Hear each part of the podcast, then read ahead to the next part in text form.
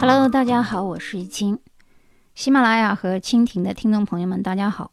今天我们来谈一比五，以及如何申请，和申请人有何变化。今年的 case 当中，主要是涉及一万张配额变成一万个主体申请人。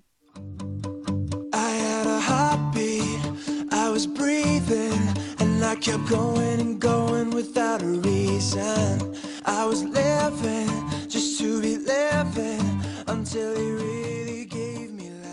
随着留学杰出移民 case 的大幅度提升呢，不少我的网友顺带问我投资移民的问题就越来越多。很多人有涉及到问 EB 三和 EB 五，我们今天先讲一下 EB 五，然后呢我们会提一下关于什么是 EB 三。首先，EB 五的定义呢是如下来描述：一九九零年的时候，美国国会批准并创建了第五类雇佣优先，目的呢是帮助在美国投资新的商业企业，并为美国经济创造或者保留至少十个全职工作岗位的合格外籍人所获得的合法永久签证。注意，这里是十个全职工作的公众岗位，也就是说，兼职是不能计算在内的。目前该项目的执行单位呢是美国移民服务局，简称 USCIS。EB 五参与者最低投资金额为一百万美金，而在偏远地区或者是高失业率的目标地区进行投资的时候呢，金额最低可以降至五十万美金。这是一九九零年的一个国家规定。那九二年的时候呢，有一些附属的部分进行了试点区域中心的规划。那九三年的时候又颁布了一些法定，进行一些具体的调整。就是文案呢，在我的微信公众号 M O N A W O R L D。This much I know, I am not alone. And I know I'm not the only one who found a way home. EB 五的历史情况和常常人们提到的九三零是一个什么意思呢？首先，按照他们这个 EB 五的编年史啊，就是历史轨迹，可以看到，一九九零年啊，共和党布什总统，布什总统在位时间是一九八九年至一九九三年这段期间呢，设立的这个 EB 五的移民法案，也就是刚才我讲的这个获得有条件的绿卡。在投资一百万美元和创造十个全额的就职单位以后，可以获得两年的有有条件绿卡，两两年以后才转为无条件绿卡。每年的名额呢是一万个啊，注意这里我们讲的是名额，因为我们一会儿要讲到呃配额转变成申请人的这么一个变化。到九二年的时候呢，还是共和党在执政，EB 五的法案呢。成为了一个长期的法案。九三年的时候，九三年是老布什在位的最后一年啊，也就是这段期间，EB 五的区域中心呢，就是 Regional Center 法案设立，并规划三年一审啊。当年是三年一审，我们注意它的变化，因为后面我们讲的是一年一审。因为最近到二零零六到二零一七年都是一年一审啊，所以就是我们看它在九三年的时候规定是三年一审。我们一会儿要讲到为什么要审核的原因啊。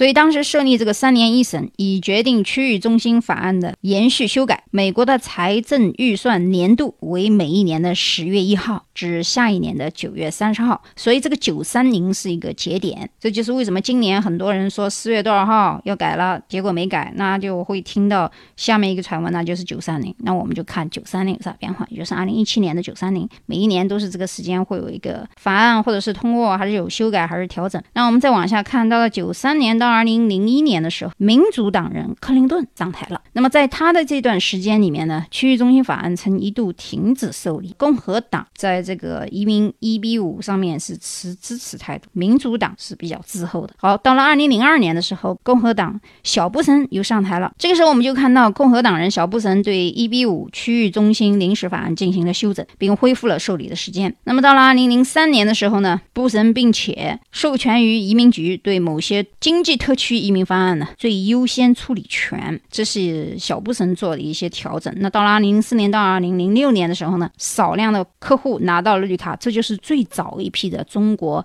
一线城市拿到移民绿卡的人。当时美国的经济呢也比较繁荣，各种华尔街金融创新令人眼眼花缭乱。欺诈和谎言还会入侵一比五的圈子，然后那个时候的韩国人和台股台湾人呢是一比五投资者的主体。我们算一下，这大概也就是十年之前的一个情况。到二零零九年，奥巴马总统上台了。奥巴马在位期间是二零零八年到二零一七年。那么这个在位期间呢，美国爆发了次贷危机，华尔街的大佬们呢成为了过街的老鼠。由于多年来的弱势美元政策，制造业外迁迫切需要利用一切的手段来刺激实体经济，所以民主党理所当然的继续发扬光大它的区域中心法案至此呢，一比五就进入了一个快速发展阶段。这就是未来很多人在签证的时候说啊，最近申请的人多了，这个奥巴马期间次贷危机也有关系。那区域中心的项目就如雨后春笋。啊，世界各地的竞争者就开始加入这些项目了。后面我们再会讲一些例子啊，什么好的区域中心啊，比如说 CMB 啊等等。二零一二年九月三十号，民主党人奥巴马总统再次表决要延续一比五的这个临时法案。啊，我们看啊，到二零一二年的时候，也就是奥巴马。执政的期间呢，还是延续了这个一比五的临时法案，因为随着这个经济继续低迷啊，以吸引投资为手段的一比五区域中心项目呢，出现了井喷式的发展。随之而来的一比五市场出现一些欺诈和谎言，中国投资者呢也变得越来越谨慎。然而，申请的人数呢？却以年倍翻涨，这个数据一会儿我们给大家分享。现在我们在讲这个历史啊，因为我觉得历史还是蛮有用的，因为我要给大家总结出一个什么样的规律出来。那么到二零一五年五月一日呢，也就是民主党人奥巴马总统主政期间，历时二十五年的美国投资移民首次出现排期，这就意味着每年一万张的配额啊，就是全球的配额，其实远远都不够了。那么这里我要解释一下，这个一万张配额呢？平均分配到每个国家呢，大概是在百分之七到百分之七点一这样一个国家比率，只不过是有的国家太穷了啊，比如说中东啊、伊朗啊，或者是什么非洲一些叫不上名的国家啦，他这个国家本来给他的是七到七点一嘛，但没有一个人申请啊，既然没有一个人申请，中国申请人很多，所以这些配额七七八八。就被中国人挪用了。你知道中国人占了多少呢？中国人占了百分之八十五，其他国家只占了百分之十五。所以呢，这个一万张配额，即使是中国人占了百分之八十五，还是远远不够啊。二零一五年九月三十日，法案中三年一次的表决，由于预算案的拖累呢，一延再延，最终呢延期到了二零一六年的九月三十号。这里面有几个原因呢？第一个原因呢，是因为共和党人先后控制了美国参众两院，对于民主党人的。政策呢多有侧走。第二个呢是一比五的法案，二十五年投资额未变，区域中心集中在一些经济核心区，欺诈案呢逐渐增多，所以改革的呼声不断。第三点呢是大选临近，两党对于一比五移民法案多方面针锋相对，短期内无法达成统一，所以到了二零一六年十二月九日的时候，国会大选呢此案件呢又开始延。期延期到二零一七年的四月二十八号，也就上个月了啊，上个月末，很多人说四二八会结束啦，四二八会结束一比五的这个前期投机会涨价等等，结果现在五月份了，价格没有涨啊，还没有一个定论，也就是说，我们就看九三零了，因为九三零是最后期限嘛。那么在这样一个情况下，我们看看怎么样分析这么一个历史情况呢？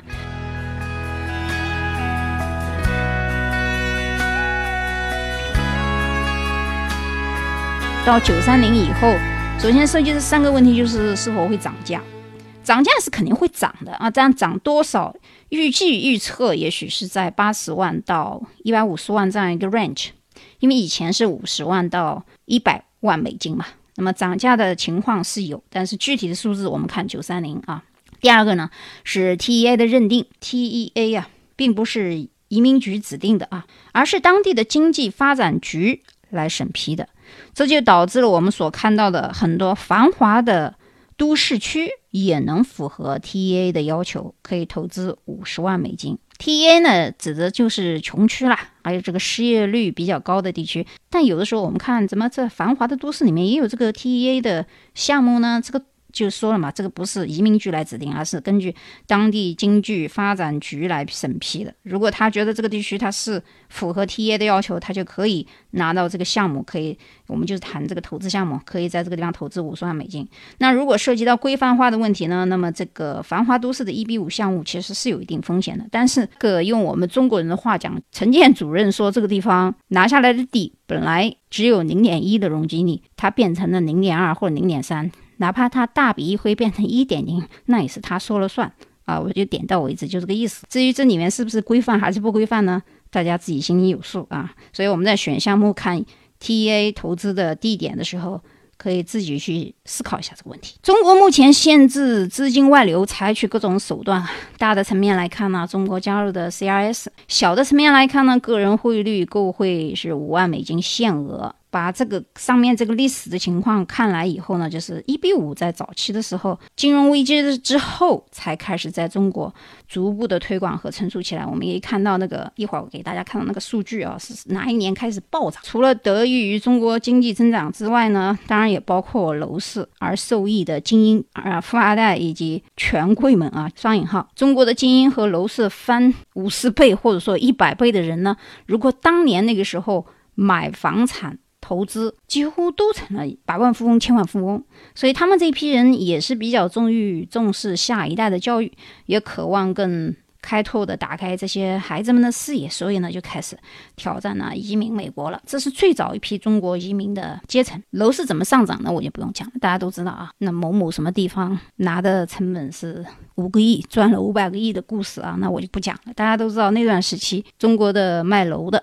做房地产的、炒房的是怎么上来的？这是最早一批吃西瓜的人。那现在吃完西瓜还有芝麻，还有还有大饼，还有其他的青菜萝卜。我们看青菜萝卜各有所爱，怎么样拐弯到美国啊？那中国的房价在零八年到现在爆发式的增长当中，使得一般的工薪阶层通过房价实现家庭 GDP 的爆发增长的。主要是还是当时呢是一线啊，后来这个二线慢慢慢慢才有所突破。那么五十万美金移民到美国其实不是什么难事啊，在很早的一段时间之内，尤其是在二零一零年左右。那么涨价对于真正意识到要移民移民到美国的这些客户，也就是富人来说，其实小小事一桩啊，就是他他们有的是方法把钱弄出来啊。那么我们刚才解释的这个资金的汇率问题。再加是各个国家之间的移民门槛的收紧啊，中国的国情的情况是，很多家庭还是希望给孩子多备一条路。呃，说明呢，有一些富裕家庭还是能意识到一些个某某制的问题以及教育制的问题，那么尽早为将来做打算。但是很多人现在有很担心，有一些什么局面的被动啊、资金的变化呀、排期的时间长短啊，这是我们下面要讲的这个继续要讲的第二个内容，就是为什么要办理一比五和谁关心一比五呢？Just let it flow, let it take me where it wants to go. 那越来越多的家长呢，希望让孩子接受国外教育，这主要是一个原因。有的家长其实也无所谓，也是不是要移民了？当然，也有一些家长有远见的，他也希望跟孩子一块出去啊。年纪如果特别大的，觉得算了，都落叶归根了，那就融入中国文化，让孩子出去可以了。所以，很多人其实主要是为了孩子来做。长远打算，那么出国留学的学生呢，也如这个井喷式的增长。那目前大概于有三十万中国留学生在美国读书和学习，更有无数的学生在奋战在雅思托福、SAT 啊这些培训基地，准备着进入顶尖大学，打好基础。至于很多人在我的留学的专辑里面提到是小学出去好、初中出去好、高中出去好，还是大学出去好呢？这个问题比较复杂，也就是说，当这个孩子在小时候如果接受的你的父母的教育是比较 open 的话，他早点出去是有好处的。当然，你要看有的人说呀，我们家闺女我不放心，是男孩还好一点，是要不是要陪读，还是一块出去，是不是越早出去越好？我想讲的呢，就是说，如果你觉得能够把中文在小学的时候打好基础，初中出去呢是可以的。当然，这个孩子最好有独立性。如果你不想陪读的话，早一点其实也无所谓。我很多朋友同学。孩子是在美国、加拿大或者是澳大利亚出生，他们没有回过中国学过一天中文啊。但是在这里有很多很好的中文学校，所以什么时候出去，什么时候能够融入这个美国的文化是一个重点，而且还要根据每个家庭的这个经济收入情况，每个家庭是不一样的一个 case。所以呢，我只能说就是要看首先家长的教育的这个。形式是不对啊！如果你教育的模式不对的话，早点送出去有好处；如果你教育的方法不对，在国内都已经这个脑子被怎么样了，那就不能再再拖了啊！好，那么我们再说呢，在二零一六年的时候啊，H one 的签证中签率是再创新低啊，就是工作签证。当然，工作签证我以前就说过比较鸡肋的啊。这个工作签证到美国以后，你想转成绿卡身份是很难的啊，很难的，除非是你的这个单位比较牛叉，他帮你申请。绿卡这样的几率是比较少的，一般都是要到博士或博士后这样的一个科研人员才行啊，一般的是不大现实的。所以很多人即使研究生毕业以后，很多年前我的朋友在加拿大、美国边境的，其实像芝加哥这些城市，在工作的时候，他们拿着加拿大的护照到美国来打工。但是怎么就转不了这个美国的身份啊？当然，其实美国跟加拿大之间很多年前还是比较方便和友好的，拿着加拿大的枫叶卡到美国来工作是没有什么问题的。但是毕竟两个国家之间的经济差距还是比较大，所以很多人还是想拿到美国的绿卡。那么这个工作签证其实就是比较鸡肋的。很多人其实拿着工作签证过来转身份以后，还是通过结婚的方式啊，很多其实都是这样。那么。哎，题外话说多了，当时好像是说有二十三点六万人申请，但是仅仅只有六点五万张签证过了，中签率大概只有百分之二十七点五。那现在更创新低，IT 行业排挤中国人，收的都是印度人。那一呢，是因为美国本身扶持这个印度国家以及周围，你看从日本、韩国这个关岛下面到台湾，再到菲律宾，再到印度，再到那边。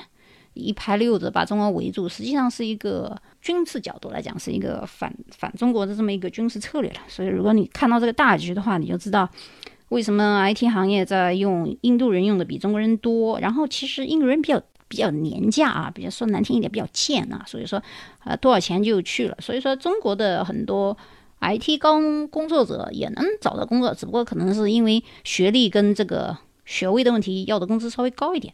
所以，并不是说中国人战胜不了这个印度人，也不是说中国学生就毕业以后找不到 IT 的工作，这都是都是一些虚无缥缈的、无中生有的事儿啊。就是说，其实这个学生只要他能力强，有创新能力，有编程的能力，他是完全可以在硅谷站住脚的。只不过就是看他愿意不愿意啊，这个要两厢情愿。那么，在这些关注美国教育的一些家长当中呢，有一部分人他。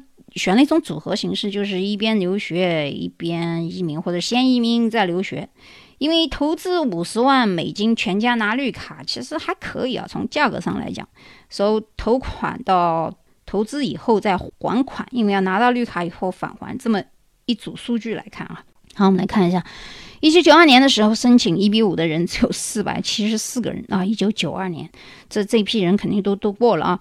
一九九七年的时候是一千。四百九十六人，二零零七年的时候是七百七十六个人。我们看一下二零零七年的时候发生了一个什么事情啊？我们看一下，刚才我们讲这个历史还没有到奥巴马上台之前，然后我们看到二零一零年的时候一千九百五十五人，也就是说翻了一倍还多一点。那么到二零一二年的时候就变成了六千零四十一。一下子又多出来将近数倍，到二零一四年的时候，已经变成了一万零九百二十三个人在申请。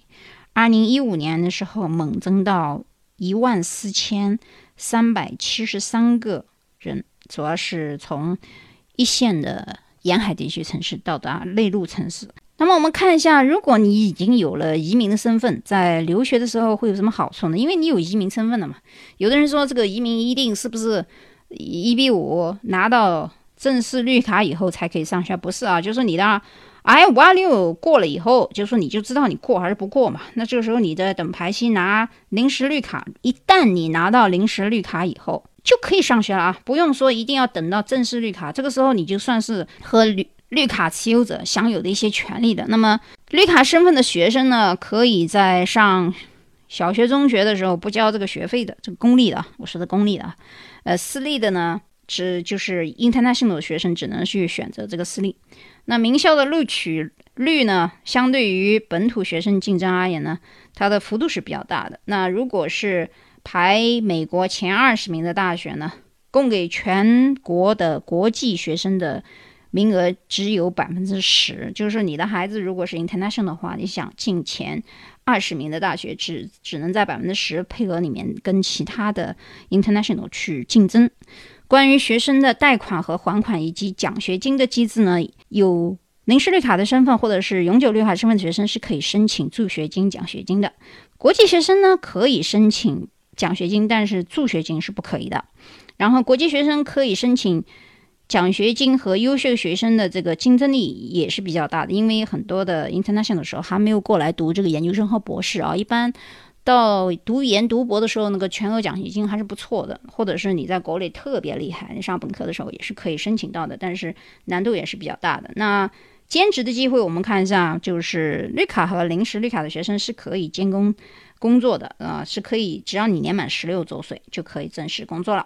但是 international 是不允许工作的啊，你是学生签证就是学生签证，学生签证就是你的任务就是学习，不能够工作，除非一个特例就是你在学校的图书馆或者学校里面设立的什么样的义工啊，或者其他这样的学校的校园内的工作是可以做的，出了校园是不允许工作的啊。有临时绿卡的学生跟没有临时绿卡的留学生的就业情况来看呢，肯定是绿卡拥有身份的就业率是非常高的，因为你不用在乎说，哎呀，因为我没有绿卡，他也不用我，没有绿卡。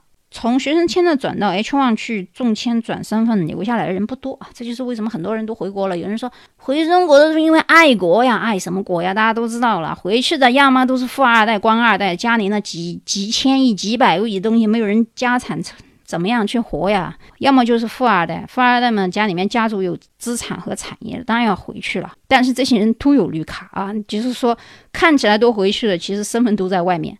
那真正留不下来的，就是穷孩子当中留不下来，那只能回去啊。那留下来的都是精英啊。很多人觉得，哎呀，那李彦宏、张朝阳他们算什么？那是多少年前的事情，这样的人不多，回去创业变成大佬的啊。但是想的那么天真嘛。那我们再来看那个医药费用啊，医药费用里面拿了绿卡的人是可以有这个呃社会保险担当的，但是没有绿卡的人，那要通过自己的接纳方式去交一下学校的 international 的这个费啊，就是在学校里面交这个。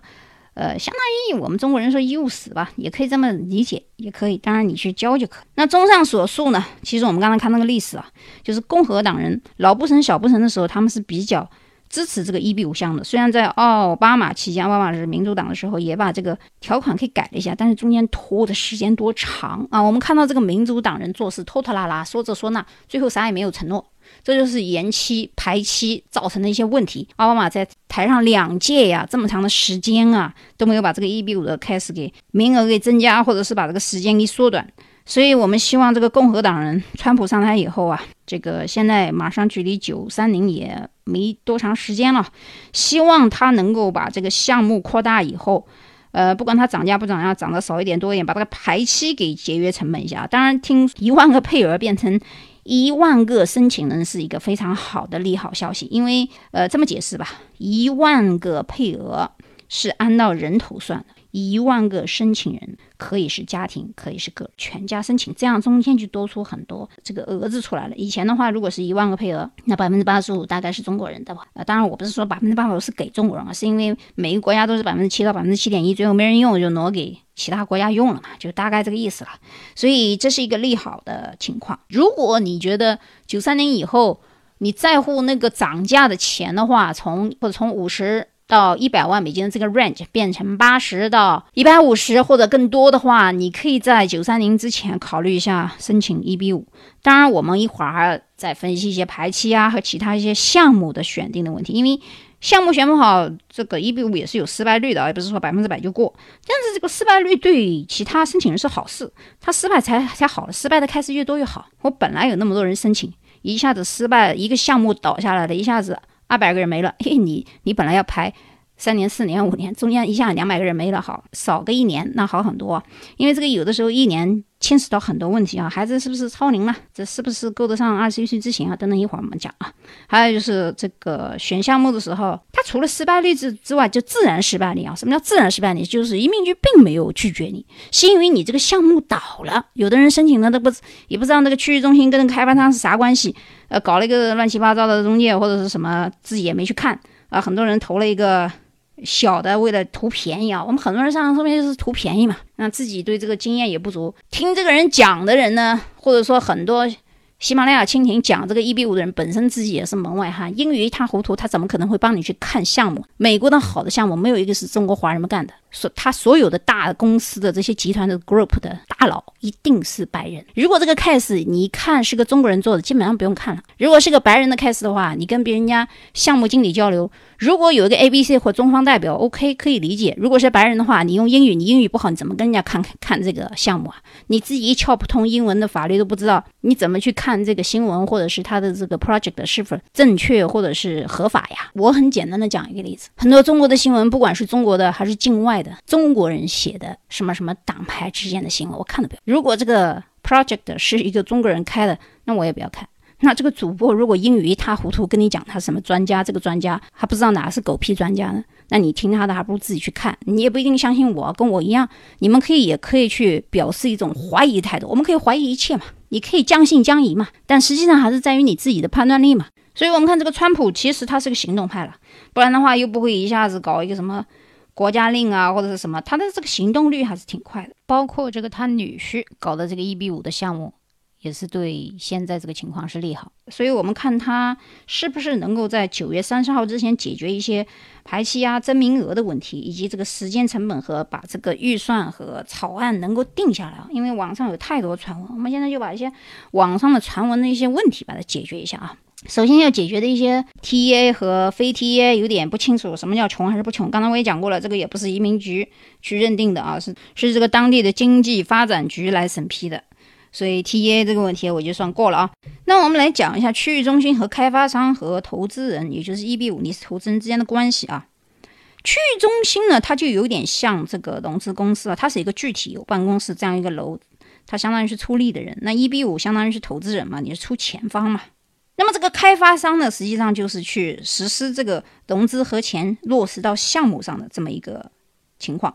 所以如果区域中心和开发商是完全独立的，这样的项目比较可靠。原因是什么呢？这两个单位不是同一个人，各有各的利益，独立性越大，这样的 case 越好。那如果他们俩是一伙的，你说这钱最后到哪去了，对吧？所以中间就产生了一个叫机构，叫做监督方，那就是 SEC。那监督方这个 SEC 每年现在是每年一审，就是去监督这些区域中心啊，是不是？合格规办啊，有没有到期以后把这个钱还给投资人呢？就是我们这个一比五的人啦，这是个流程大概的情况，工作模式呢就是这样。所以选这个区域中心和他们定的这个项目是投资者需要非常注意的一个问题。那有人说，这个区域中心是不是每个州只有一个啊？也不一定啊。虽然说每一个州的项目必须是州的区域中心来操作，也就是说你不能跨区域。不能说是加州的去管纽约州的，纽约州去管加州的。当然，如果这个项目是纽约州跟加州共同开发的，那就要看区域中心之间他们是否有什么合约了。一般移民局现在你在网上能查到的国家区域中心有八百多个，就合法的啊。因为这个区域中心成立其实也挺简单的，那就几千美金的注册费就可以了。但是它没有什么固定的数量和限制。但现在呢，它的审核是比较严格的。因为如果区域中心没有这个项目运作，它是通不过审核的，然后就会被强行关闭。所以这个一年一审就是要关闭一些不太合规矩的这些区域中心。由于刚才我在讲区域中心和开发商之间和投资人之间还有个监督方是 SEC，那 SEC 介入以后，这个一比五就越来越规范了。所以呢，一一六年就是二零一六年的时候啊。大概是中旬一次性关闭的大概五十四家没有实体运营的这个区域中心，现在的管制是越来越多了。所以，因为从去年的网站上查到是一千多家区域中心，现在只剩下八百家，就停掉了两百多家嘛。严格，那区域中心的合法性和它的这个真实性还是比较好的。但是问题是，大家还是要看他们有什么好的项目啊，因为项目有有时候是烂掉，像烂尾楼一样，刚开始挺好的，说的也挺天花乱坠的，最后这个人都跑了。所以我们在选项目的时候是很很谨慎的。那我们再看一下其他的一些小问题，就是比如说有人特别担心这个排期问题和孩子超龄的问题，我随顺带讲一下啊。那么这样一个。正常的我们的流程呢，应该是申请一比五的时候，孩子如果刚满十六岁，最好是单独申请。首先，第一个是一比五的申请的时候，如果是全家带孩子的话，他有一个硬性条件，就是孩子不能超过十六岁。所以，超过十六岁当然是他自己申请比较好。那他自己申请的时候，父母就会问：哎呀，孩子都申请了，那我要不要过去呢？这个要看你们家庭。有的家庭有钱，他就把这个孩子自己申请和父母自己申请分开，等于就是两个不同的 case，因为家里有钱嘛。那有的人家庭。也不是说没有钱了，他觉得这个孩子过去就可以了，自己不过去就行。那孩子去作为一个单独的主体人啊，我说的是年满十六周岁和超过十六周岁的孩子，那你就应该是自己单独申请比较好。另外，如果是低于十六岁，比如说现在你是十五岁，是可以跟着爸爸妈妈一块申请的。那全家办这个一比五的投资移民的时候，小孩是可以跟着。爸爸妈妈一块申请的，有人担心这个十六岁在排期以后会不会超过二十一岁的这个问题？那我现在给你解释一下：从十五岁开始到申请这个流程，拿到 I 五二六的这个临时绿卡的 case 过与不过的时间是十六个月。这个十六个月其实你就已经很清楚你是过了还是没过。就是说，呃，移民局在申请，你准备。认购这个投资的单位准备了文件材料，准备了五十万美金或者是一百万美金，然后填好表格 I 五二六。这个十六个月期间，马上会接到一个通知。这个通知有时候是网上 email 和书信一直寄给你，告诉你你这个 case 过了没有，还是没有过，也就是十六个月。那这十六个月再加一个月，也就是十七个月啊。法律规定就是你孩子如果是十五岁。到你拿到 I 五二六这个通知过与不过的时间之内，你的孩子是冻龄的。什么叫冻龄呢？就是说，这个孩子虽然他实际年龄也许长了一岁了，但是在申请 case 的时候算你是十五岁申请的，那他还是十五岁。拿到 I 五二六的时候，但是有一个问题，就是从拿到五二六开始，如果他过了，他要排期，这就是我们讲的排期的问题，要去等什么事一件事情呢？等面签，因为你拿到 I 五二六以后。呃，分这个 A 表跟 B 表。A 表呢，就是在国内的人申请转身份、转这个临时绿卡的时候，填一个这个 DS 二六零的表格。填完这个表格以后，他干嘛呢？他等这个广司领事馆的通知去面谈。如果面谈通过，他就当然可以拿到两年期的这个临时绿卡。那境外，境外，比如说就是这个孩子，如果他是在国内申请的，有人说我申请时候在那干嘛把他？待傻等不是浪费时间吗？是啊，你是可以去上学的嘛。那要美国去先留学，留学的时候，这个时候刚好告诉你，哎，你过了 I 五二六了，那是不是要折回中国呢？不需要，你就待在美国，待在美国干嘛呢？你就上学，就是在美国拿的这个这个表叫 B 表，那填的这个表格叫 I 四八五是不一样的。那他也是在等这个面签的过程，那他可以一边上学一边等嘛，这个不妨碍。所以也就是说，从十五岁开始。到拿到这个 I 五二六通不通过是很快就知道的。如果你通过了，那就进行排期。那排期的时间一般是等个五六年。这个五六年时候，如果你等等到了广州面签通知能过的话，基本上都能过啊。你只要 I 五二六过了，一般面试时候不会太刁难你啊。那这个时候孩子是低于二十一周岁的，那他就可以拿到绿卡了。那有人在担心说，哎呀，这个孩子。万一他五六年没有拿到，他没有拿到这个绿卡怎么办？因为年龄过了嘛。但是我们这样想啊，十五加上六，那是二十一岁，中间有一个十七个月的冻龄期，也就是说，加上十七个月冻龄期有七年零五个月，他才会变成二十一岁。所以我们很多人把这个冻龄的时间呢没有算进去，所以一直在担心孩子如果超过。十岁以后是不是会有一个名额限制或者是超龄的问题？这个问题是不用担心的。也就是说，从十五岁以下，十五岁是一个节点，是可以跟着爸爸妈妈一起申请的。如果你是十六岁，一定要自己申请。啊，这里没有说是我十六岁以后还是十五岁的时候要单独申请，还是十四岁单独申请？你没有这个资格单独申请，因为法律规定。你未满十六周岁不可以变成主申请人，所以网上说关于这个纷争就是孩子超龄育龄期限的危险，啊，这个逻辑不通啊！你首先第一个，不管你多大，你没有到十六岁，你就没有资格作为主申请人嘛？那你肯定只能跟着爸爸妈妈一块申请了。十六岁加上五六年是有危险的，所以十六岁是一定要自己申请，十五岁是没有问题的。我再讲一遍啊，这个年龄的问题是这样：你低于十六岁，你就不能作为主申请人去申请，你只能跟着爸爸妈妈一块申请。那如果你超过了十六岁，从安全的角度讲，十六岁最好百分之九十最好是自己申请。低于十五岁没有问题啊，低于十五岁和十四岁都没有问题。如果有人特别担心十五岁是不是有点大呢？那你就再等一年，等到孩子长到十六岁的时候自己申请好了。因为你现在你也不能作为主申请人啊。那如果是十四岁的话，肯定是没有问题的啊，不要担心这个问题。那么我们有的很多人最担心的就是是排期长短的问题了。那我们现在就来讲一下这个排期的问题啊。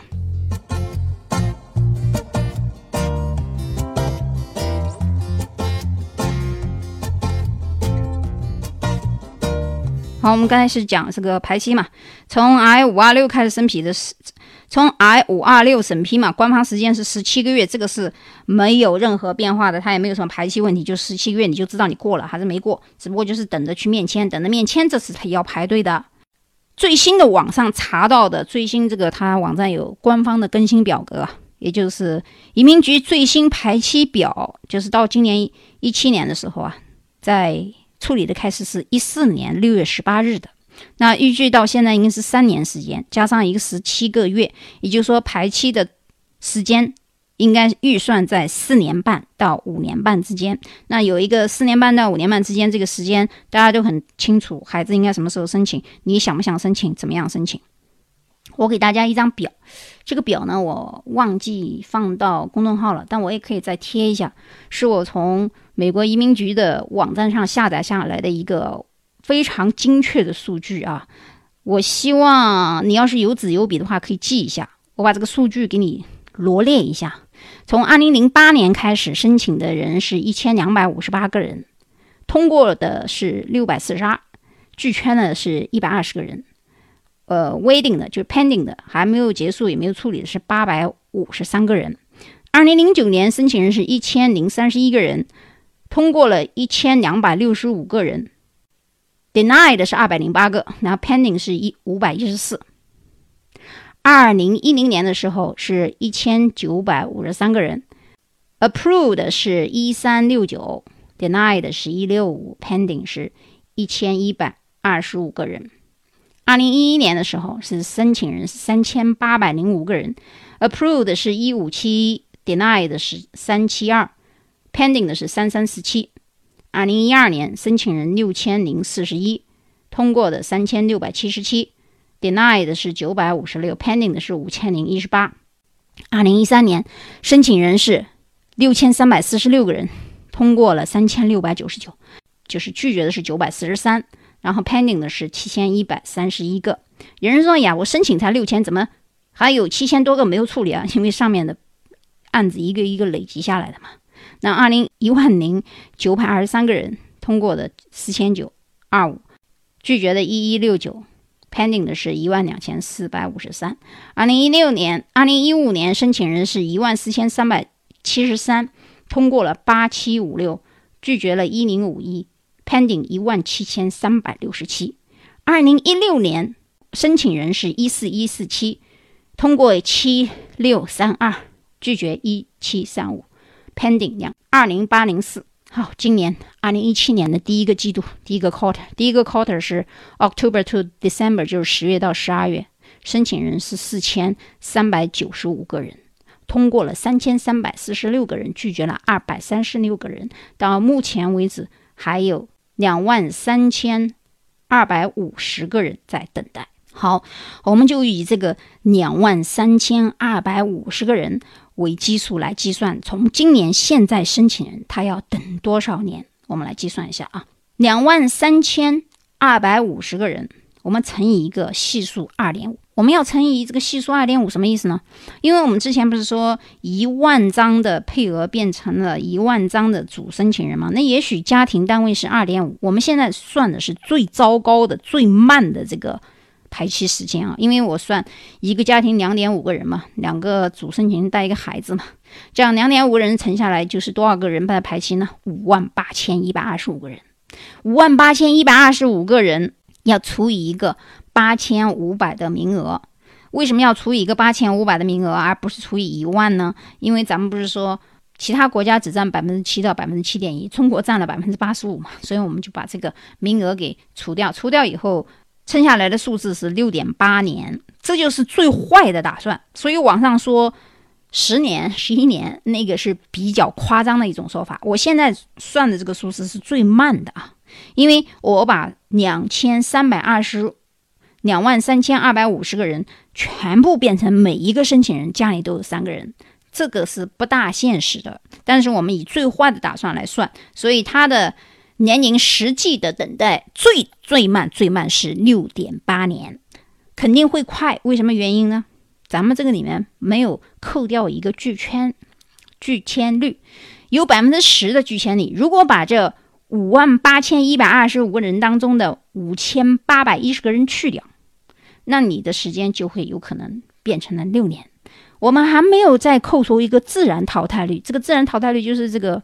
申请的 case 直接就黄了，那又去掉一个百分之十，那你的等待时间实际是五年八个月。所以有的人担心孩子的问题，为什么我刚刚说十四十五岁是没有问题的？就是孩子等待期间最慢最慢也就是五年半，因为这个是以现在目前的最新表格，昨天刚刚我下载下来，我计算的数学公式，以及我算的一个最慢的一个等待期。因为很多人说，哎呀，二零零五年一直到现在，有很多人申请啊，很多是一个很不准确的概念。我们看数据说话。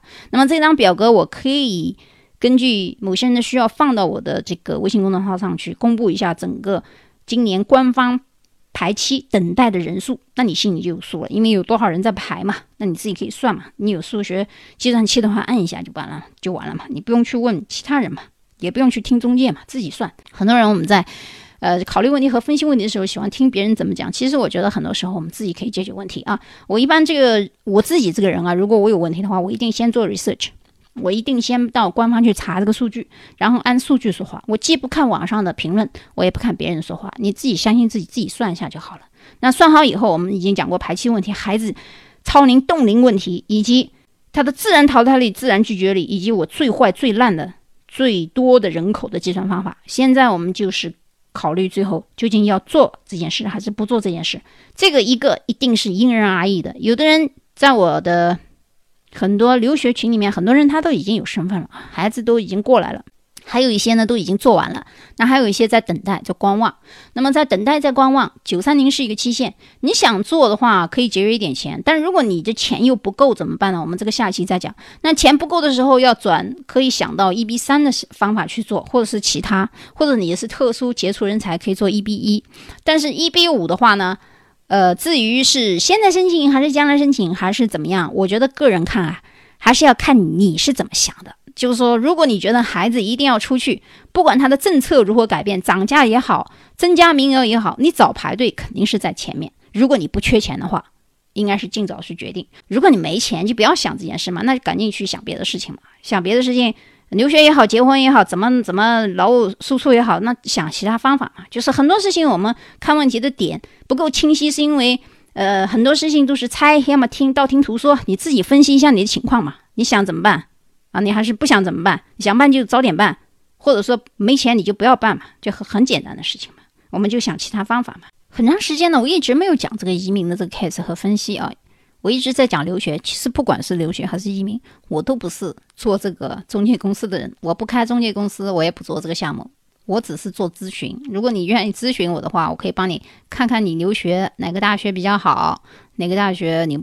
申请的时候可以以捷径进入名校，或者说这个移民的 case，你问我这个项目怎么样啊？觉得这个项目可靠不可靠？因为林林总总的中介公司还是很多的，但是项目好坏也是取决于这公司的大小和规模以及它的诚信，主要是看有些项目它有没有返还金啊，就是你的钱投出去以后，它有没有返还的这个经经验和历史记录。我们今天的节目呢就到这里，下一集我们再讲关于怎么看项目啊等等这方面的话题吧。